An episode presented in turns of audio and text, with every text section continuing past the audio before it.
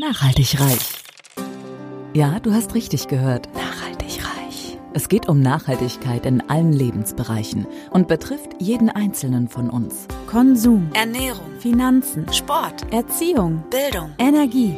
Klaus Hartmann macht Nachhaltigkeit greifbar. Er ist Keynote-Speaker, Dozent und Experte und zeigt auf, warum Nachhaltigkeit die Lebensgrundlage für spätere Generationen ist und wir uns genau jetzt Gedanken darüber machen sollten. Kein erhobener Zeigefinger, eher ein Blick für die Möglichkeiten.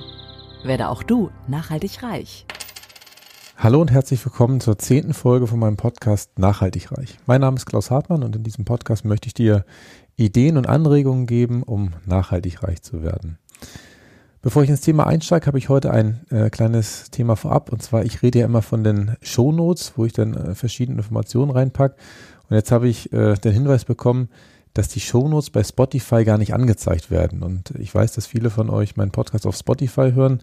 Deswegen habe ich jetzt in die sogenannte Beschreibung, die auch bei Spotify angezeigt wird, ähm, meine Homepage ähm, www.nachhaltigreich.de verlinkt, ähm, wo man dann praktisch alle Links finden kann. Die wiederum äh, ist dann praktisch auf meiner Haupthomepage klaushartmann.de verlinkt und da ist dann so eine Unterseite zum Podcast, die ich eingerichtet habe. Da können auch die Hörer, die die Shownotes nicht sehen können, sich die ganzen Links anschauen. Ja, kommen wir zur ähm, heutigen Folgenbeschreibung. Heute geht es ums Thema Ernährung.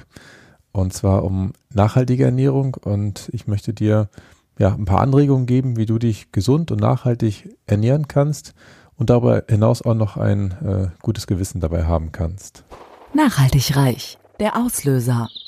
Ja, eigentlich ähm, muss ich zugeben, habe ich mich immer schon relativ gesund ernährt. Ähm, hatte früher in der Schule immer Apfel und Banane mit dabei. Ähm, habe tatsächlich als Kind auch immer schon ja relativ viel Gemüse äh, gegessen. Es gab jeden Tag äh, warmes Mittagessen natürlich. Ich komme ja aus der Landwirtschaft. Aber auch tatsächlich ähm, wurde immer Wert darauf gelegt, dass wir Gemüse dabei hatten. Und auch die Fleischmenge war tatsächlich relativ begrenzt, was unüblich ist für die Landwirtschaft. Meine Mutter hat auch eigenes Brot gebacken aus selbstgemahlenem Mehl. Und wir haben auch sehr, sehr viel Obst im eigenen Garten angebaut, geerntet, auch viel Obst gegessen. Ähm, insofern bin ich da mit relativ guten Startbedingungen an den Start gegangen. Hatte aber natürlich auch so ein paar Sachen mitbekommen, so ein paar Glaubenssätze, die ich heute nicht mehr unbedingt so sehe, wie zum Beispiel, dass äh, wir morgens halt immer äh, frühstücken mussten, bevor wir das Haus verlassen durften, dass wir äh, zum Beispiel zum Mittagessen immer nichts trinken durften, weil ich habe, ich weiß gar nicht, ob es einen Grund gab, aber es gab nichts zum Mittag äh, zu trinken. Ähm, wir haben jeden Tag Kartoffeln gegessen, das war halt so, die wurden halt angebaut und dann wurden sie auch gegessen. Und ähm, tatsächlich wurde von dem Obst auch relativ viel immer mit Gelierzucker und äh, auch wirklich im Verhältnis 1 zu 1 zu Marmelade verarbeitet, was natürlich ich heute auch ein bisschen anders sehe.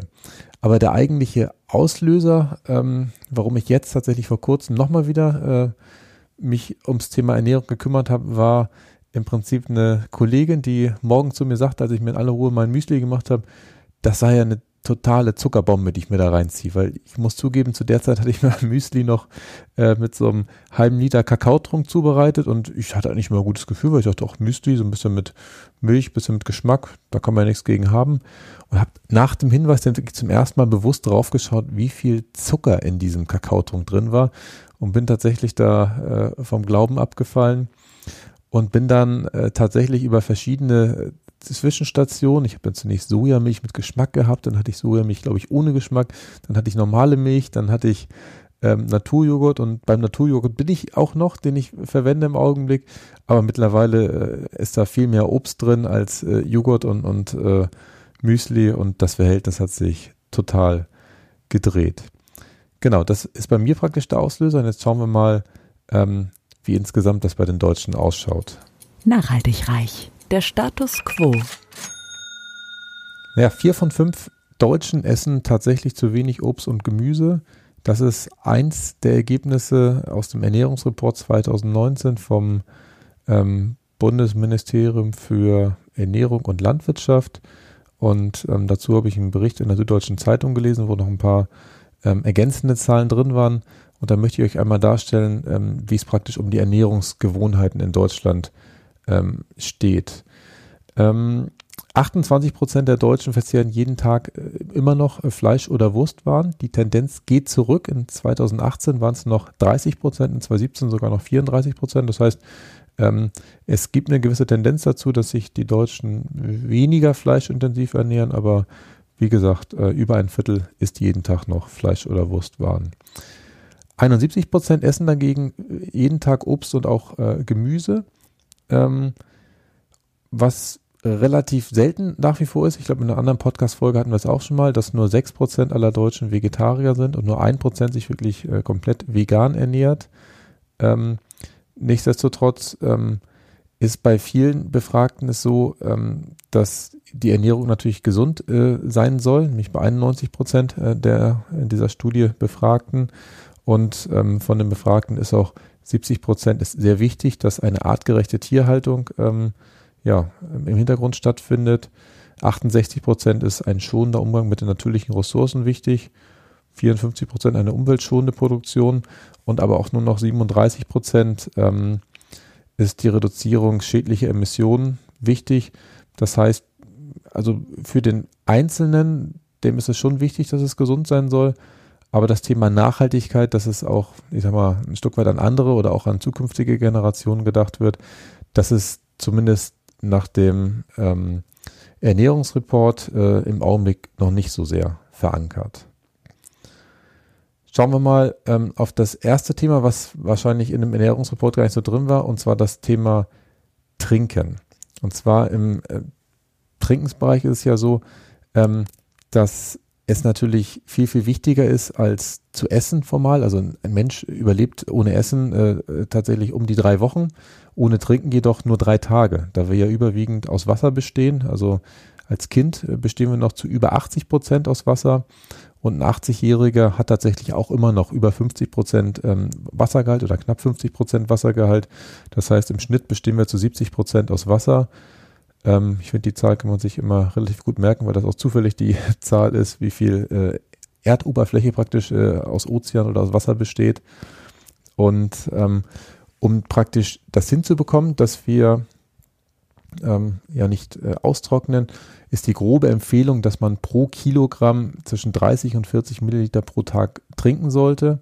Das heißt, ich wie knapp 90 Kilogramm, das heißt, ich müsste irgendwo zwischen 2,7 und 3,6 Liter Wasser äh, pro Tag trinken, wobei da natürlich da auch ähm, die äh, Wassermenge enthalten ist, die ich dann über Obst oder Gemüse zu mir nehme. Das heißt, zwingend bräuchte ich jetzt nicht die 3,6 Liter wirklich äh, reinzukippen. Wenn ich ausreichend Obst und Gemüse esse, dann reicht wahrscheinlich auch ein bisschen weniger. Und spannend fand ich dabei tatsächlich, ähm, dass es wichtig ist, regelmäßig zu trinken, am besten alle 15 Minuten. Also äh, ich war mal bei Maxim Mankiewicz auf dem Seminar oder auch bei seinen ähm, aufgenommenen Videokurs ist es so, er trinkt wirklich alle 15 Minuten und erinnert seine Teilnehmer auch dran, das zu tun. Und das habe ich mal recherchiert, womit das zusammenhängt. Tatsächlich kann unser Darm nur circa 0,2 Liter Wasser pro Viertelstunde aufnehmen. Wenn wir also zu viel äh, und zu schnell Wasser trinken, dann wird ein Großteil über die Nieren wieder ausgeschieden und ist für den Körper gar nicht nutzbar. Deswegen immer ganz wichtig, nicht die 3,6 Liter direkt morgens reinkippen und dann äh, ist man durch für den Tag, sondern äh, schön über den ganzen Tag verteilen. Und dann noch ein Punkt äh, zum Thema, äh, Thema Trinken. Ähm, mein Stand ist es derzeit, äh, und da glaube ich auch ganz äh, fest dran, dass es am besten ist, wirklich Leitungswasser zu trinken weil das in meinen Augen wirklich das mit am Abstand beste kontrollierte Lebensmittel in Deutschland ist. Also ich weiß, ich habe einen Kollegen bei den Stadtwerken Flensburg aus dem Labor, der ist so mega pingelig, was die Kontrollen angeht und ist da wirklich ganz, ganz äh, hart hinterher, dass da immer regelmäßig auf allerhöchstem Niveau kontrolliert wird. Und wenn da auch nur äh, im, kleinsten Mühbereich was äh, zu finden ist, dann da wird der Alarm geschlagen. Und da ist er nicht alleine, das äh, ist bundesweit ein ganz großes Thema. Und ähm, ich muss auch zugeben, das mache ich auch noch nicht seit ewig, äh, das Leitungswasser trinken, sondern da habe ich tatsächlich mal angefangen, als wir 2012 unseren ersten Sohn äh, frisch hatten.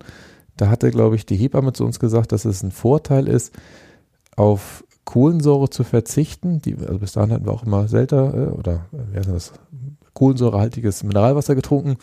Ähm, und da hatte sie gesagt, Mensch, äh, verzichte doch mal drauf, dass, also ich natürlich nicht, sondern meine Frau, weil sie ja gestillt hat, weil ansonsten es zu ähm, Beschwerden äh, beim, bei der Verdauung kommen könnte und aus Sympathie habe ich mitgemacht und ich bin dabei geblieben. Also seit der ersten Stillzeit von Bjarne sind wir äh, praktisch da, also bin ich äh, komplett beim Leitungswasser und finde das auch ähm, sehr richtig. So, und jetzt stellt sich natürlich die Frage, das war das Thema Trinken. Das ist ähm, relativ eindeutig. Aber jetzt ist äh, natürlich die Frage, wie es beim Thema Ernährung ausschaut. Nachhaltig reich. So könnte man es auch machen. Ja, nach dem kleinen Exkurs zum Thema Trinken stellt sich jetzt natürlich die Frage, was ist denn jetzt nachhaltige Ernährung? Und ähm, da gibt's äh, eine Arbeitsgruppe, die tatsächlich so heißt, nachhaltige Ernährung am Beratungsbüro für Ernährungsökologie in München. Die gehörten früher mal zur Technischen Universität München. Und da gibt's einen Dr. Karl von Körber, der wirklich sehr intensiv sich mit nachhaltiger Ernährung äh, auseinandergesetzt hat. Und ich packe euch auch den Link in die Shownotes, äh, wo ich da ähm, ja meine Informationen jetzt äh, bezogen habe. Und zwar ähm, sagt er zunächst, dass es halt vier Dimensionen gibt, auf die sich äh, Ernährung auswirkt. Und ähm, die möchte ich euch einmal vorstellen, bevor es praktisch sieben so Grundsätze gibt, was man äh, konkret machen kann. Bei den vier Dimensionen handelt es sich um eine ökologische Dimension, ökonomisch, sozial und gesundheitlich. Und die ökologische Dimension betrifft natürlich die globale Umwelt, äh, natürlich da das Thema Verantwortung für den natürlichen Lebensraum, wie zum Beispiel die Schadstoffbelastung von der Luft oder von Wasser, also Flüsse, Seen, Meere und so weiter, Böden ähm, oder auch der Nahrung, wie die mit chemischen oder radioaktiven Substanzen versetzt wird. Also praktisch alles, was unseren Lebensraum angeht. Und ähm, bei der ökonomischen Dimension, ähm, da hat Ernährung natürlich auch einen Einfluss, weil ähm, die Wirtschaft natürlich ähm, mittlerweile sehr eng verflochten ist und auch die Ernährungsbranche einen wichtigen Wirtschaftszweig darstellt, mit in Deutschland zumindest äh, vier Millionen Arbeitsplätze beziehungsweise elf Prozent der Erwerbstätigen. Das heißt, das ist natürlich ein ähm, ja ein großes Thema, das äh, Thema Ernährung, weil jeder zehnte Arbeitsplatz da mit zusammenhängt. Dann gibt es natürlich eine soziale Dimension, die man nicht ähm, äh, vergessen darf. Das bezieht ähm, die Gesellschaft praktisch mit ein, auch die Verantwortung, die für, wir für unsere Mitmenschen übernehmen. Ähm, und da geht es dann um Themen wie zum Beispiel Kinderarbeit, ob man das äh, begrüßen will oder nicht, ähm, wenn man bestimmte Produkte konsumiert oder sie äh, entsprechend meidet. Und ähm, dann gibt es natürlich die gesundheitliche Dimension und da geht es auch wirklich auf jeden einzelnen Menschen ein. Ähm, also auf die ja, individuelle äh, Ebene. Ähm, da haben wir natürlich zum Glück in unseren ähm, Breitengraden, sage ich mal, äh, nicht das Problem der Unterernährung, was für 800 Millionen Menschen nach wie vor ein, ein großes Problem weltweit darstellt. Aber in den Industrieländern sieht es halt ganz anders aus. Also da sind tatsächlich mittlerweile die äh, größten Krankheits- und Todesrisiken neben Tabak und Alkohol tatsächlich Bluthochdruck, Übergewicht und zu hoher Cholesterinspiegel, was natürlich ganz aktiv mit der Art und Weise zusammenhängt, wie wir uns ernähren. Also diese vier Dimensionen gilt es beim Thema Ernährung ähm, vor dem Hintergrund der Nachhaltigkeit zu betrachten und dann hat ähm, der Dr. Karl von Körber sieben Grundsätze ähm, formuliert, die für eine nachhaltige Ernährung eingehalten werden sollten. Er sagt doch tatsächlich, dass äh, er die, ich sag mal, in der Reihenfolge, wie ich sie jetzt auch vortrage, entsprechend priorisiert hat. Das heißt, das erste ist in seinen Augen auch das Wichtigste und die, die hinten rauskommen, die sind dann etwas weniger wichtig. Das erste ist, dass ähm, er sagt, dass man halt pflanzliche Lebensmittel bevorzugen sollte. Und zwar ähm, vor allem deswegen, weil mit einer relativ geringen Nahrungsenergie unheimlich viele ähm, essentielle Nährstoffe aufgenommen werden können. Ähm, bei tierischen Lebensmitteln ist nämlich das Problem, dass sie teilweise natürlich erhebliche Mengen an gesättigten Fettsäuren oder Cholesterin auch beinhalten. Und das ist halt ähm, bei Gemüse oder auch bei Obst deutlich anders. Also da kriegt man nicht so viele negative Sachen praktisch in den Körper mit reingeschleust und äh, bekommt mit einer geringeren Masse sozusagen die gleiche Menge, an Nährstoffen, die für den Körper notwendig ist. Und was bei ähm, Tieren auch ein großes Thema ist und was nicht so ja, richtig rund ist, ist halt dass die Umwandlung von pflanzlichem Futterprotein, also wenn es äh, noch Getreide ist oder sowas, in tierisches Protein ähm, mit sehr hohen Veredelungsverlusten einhergeht, von ungefähr 65 bis 90 Prozent. Das bedeutet, dass nur der Rest, also die 10 bis 35 Prozent der eingesetzten Futtermittel auch wirklich ähm, in Form der tierischen Erzeugnisse erhalten bleiben. Das heißt, wir haben da einen, einen sehr ressourcenintensiven Vorgang, ähm, der auch unheimlich viel Wasser verschlingt. Und da ähm, kann man halt in dem Augenblick, wo man sich dann eher an die, ähm, ja, an die pflanzlichen Lebensmittel hält, unheimlich viel Ressourcen einsparen. Als zweites ist es wichtig, ähm, dass man ökologisch erzeugte Lebensmittel essen sollte. Das erste ist natürlich, dass man durch diese Ökologie äh, weniger CO2-Emissionen hat, auch weniger Primärenergie, die eingesetzt wird. Man erhält die Artenvielfalt, der Bodenschutz wird dadurch ähm, ja auch sichergestellt. Und das sind natürlich alles Themen, die äh, gut sind äh, und auch wichtig sind, keine Frage.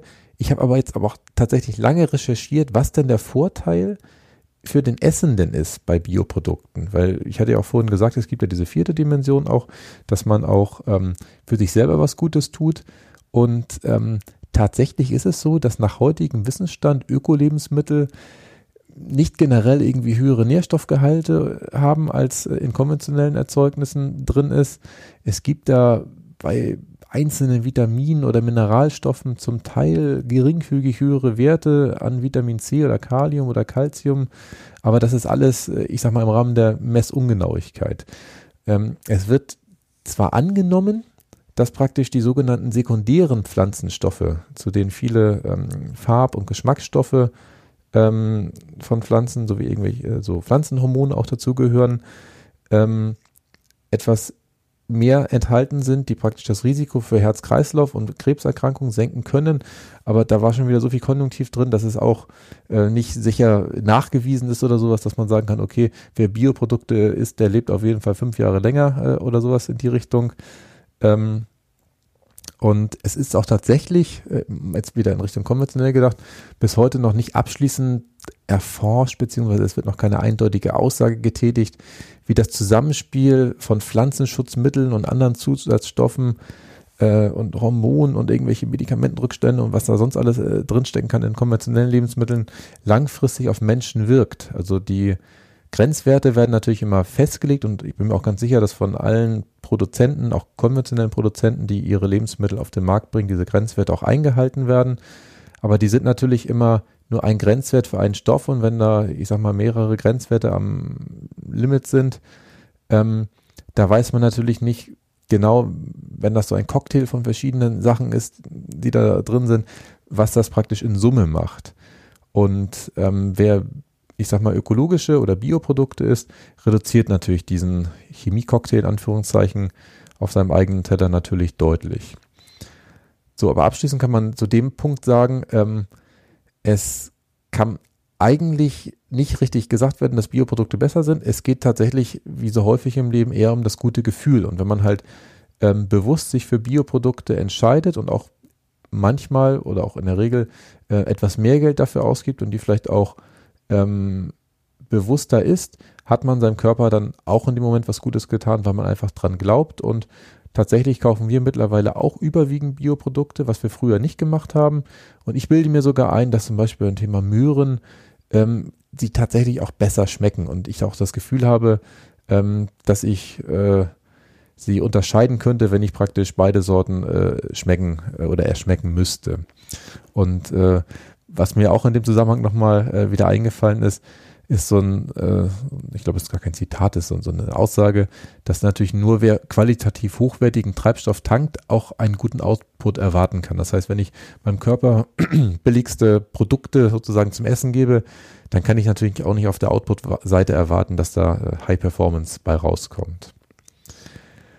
Der dritte Punkt ähm, der insgesamt sieben Grundsätze für eine nachhaltige Ernährung ist, dass man regionale und auch saisonale Erzeugnisse ähm, mit Priorität essen sollte. Natürlich geht es dabei vor allem um CO2-Emissionen, die man beim Transport einspart, wenn das, weiß nicht, die Erdbeeren jetzt nicht aus Israel oder aus Spanien oder sonst woher transportiert oder hergeflogen werden müssen. Aber natürlich ist es auch der Vorteil, dass man die regionale Wertschöpfung steigert, dass der Landwirt äh, in der Region auch seine Produkte verkaufen kann. Und das ist tatsächlich auch ein ja, geschmacklicher Vorteil. Regionale Produkte können tatsächlich voll ausreifen. Das heißt, ähm, dadurch, dass sie nicht unterwegs äh, zu Ende reifen müssen und roh, na roh nicht, also noch gar nicht ausgereift geerntet werden, schmecken sie in der Regel besser. Ähm, das hängt damit zusammen, dass sich Aromastoffe ähm, natürlicherweise dann praktisch vollständig haben ausbilden können. Und deswegen ähm, ist es auch für den ja, Essenden von Vorteil, wenn er regionale ähm, Erzeugnisse isst. Der vierte Punkt ist, dass ähm, man Lebensmittel bevorzugen sollte, die gering verarbeitet sind. Da gibt es auch so einen Spruch, äh, ist nur das, was deine Oma als Lebensmittel hätte erkennen können. Mittlerweile müssen wir wahrscheinlich Uroma sagen, weil wir ja schon seit einer ganzen Weile, äh, äh, ich sag mal, zum Teil sehr stark verarbeitete Lebensmittel äh, zu uns nehmen. Und ähm, ich finde diesen Maßstab so schön, dass wenn deine Oma das nicht mehr als Lebensmittel erkennen würde, dann solltest du es lieber auch nicht essen.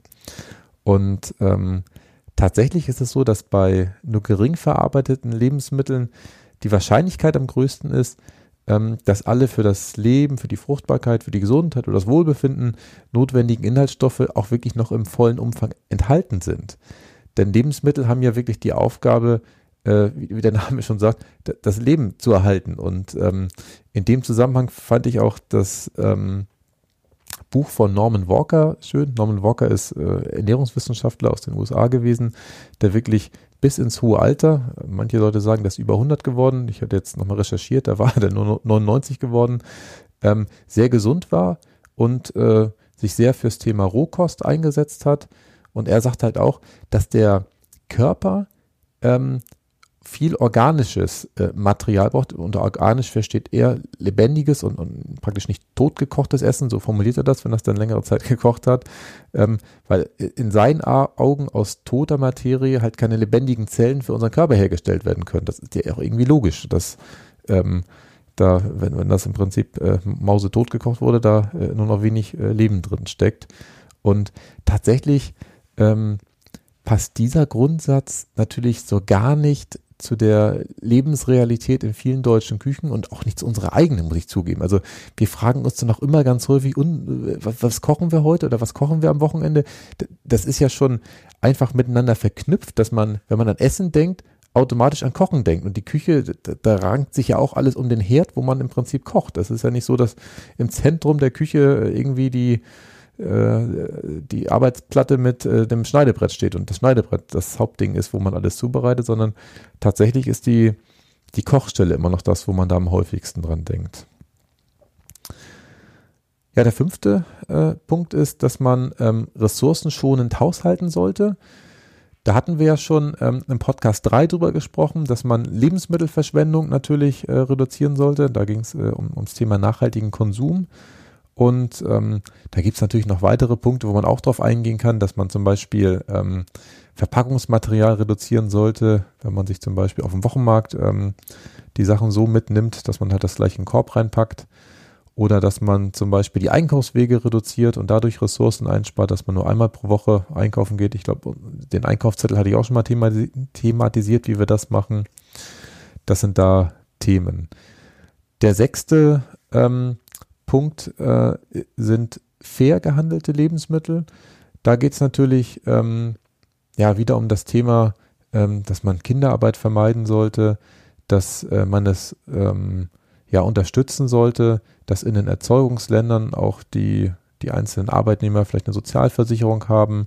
Und äh, da gibt es im Prinzip so die, die Grundidee, die ja auch in Deutschland die Landwirte, die Milch produzieren, immer mal wieder hervorbringen, um, es geht ja um die Grundidee, dass praktisch die Produzenten einen etwas höheren Anteil am Verkaufspreis erhalten und nicht nur, ich sage mal in Anführungszeichen, ein paar Prozent abbekommen vom Literpreis der Milch oder auch äh, von anderen Gütern, äh, die aus dem Ausland importiert werden, wo wahrscheinlich der Prozentsatz noch viel geringer ist als das, was ähm, bei der Milch die deutschen Landwirte äh, noch bekommen.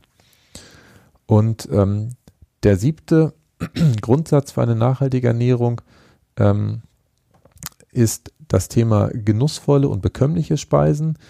Ähm, und da ist natürlich das Thema ähm, Genuss beim Essen besonders wichtig. Äh, und da geht es darum, ähm, dass man sich Zeit nimmt zum Essen, ähm, so ähnlich äh, wie auf dem Feld natürlich auch oder auch im eigenen Garten, die Früchte oder auch die Gemüsesorten auch Zeit zum Reifen brauchen, sollte man natürlich auch beim Essen sich Zeit nehmen und nicht irgendwo im Stehen sich das schnell reinschaufeln und möglichst schnell wieder äh, weiterlaufen, ähm, sondern der Essensvorgang äh, nimmt tatsächlich eine gewisse Zeit ein und ich habe es im anderen Seminar gehört, ich glaube, wenn ich das im Kopf richtig erinnere, wir essen in einem durchschnittlichen Leben glaube ich, fünf oder sechs Jahre. Also wenn man das alles wieder zusammen addieren würde und äh, die Zeit aufsummieren würde, ist natürlich äh, dieser Essensvorgang äh, sehr lange, aber das macht auch Sinn und ich glaube, dieselbe Zeit, nochmal vier oder fünf Jahre bereiten wir das Essen zu, also das ist auch nochmal so viel. Aber das Thema Ernährung ist ja nun mal auch äh, sehr wichtig für unseren Lebenserhalt, ähm, weil das im Prinzip ja die Grundlage für vieles andere ist. Gut, jetzt wissen wir, was wir essen, aber tatsächlich ist ähm, in meinen Augen ist mittlerweile mindestens genauso wichtig, wenn nicht sogar noch wichtiger, wie wir essen. Und zwar, ähm, was ich seit einer gewissen Weile mache, ist ähm, das Thema Intervallfasten, so nennt man das.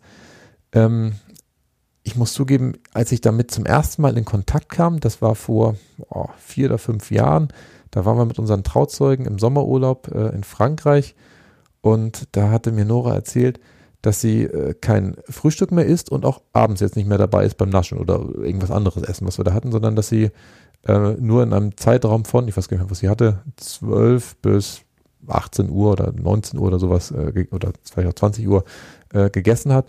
Und das war für mich ja gar nicht vorstellbar. Also ich habe früher traditionell immer, ich habe es ja schon erwähnt, es musste morgens gefrühstückt werden, das war so. Und ohne Frühstück hat man das Haus nicht zu verlassen. Ich habe in der Regel um 6 Uhr immer meistens morgens gefrühstückt vor der Arbeit. Und, ähm, und ich hatte auch diesen Glaubenssatz so richtig drin, dass man nur mit vollem Magen das Haus verlässt. Und ich habe mich dann so ganz langsam davon entwöhnt.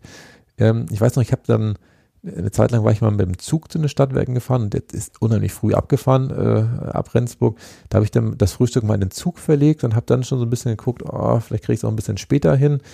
Dann, als ich später äh, mit der Fahrgemeinschaft hingefahren bin, habe ich dann angefangen, dass ich so um, äh, um 7.30 Uhr dann ungefähr frühstücke. Das war schon hart, dahin zu kommen. Dann habe ich irgendwann den großen Schritt gewagt, nach unserer Frührunde zu frühstücken. Das heißt, ich glaube, das war so 8.30 Uhr, 8.45 Uhr und da bin ich fast verhungert. Ich äh, war teilweise echt so richtig äh, drauf konditioniert, äh, früh zu essen.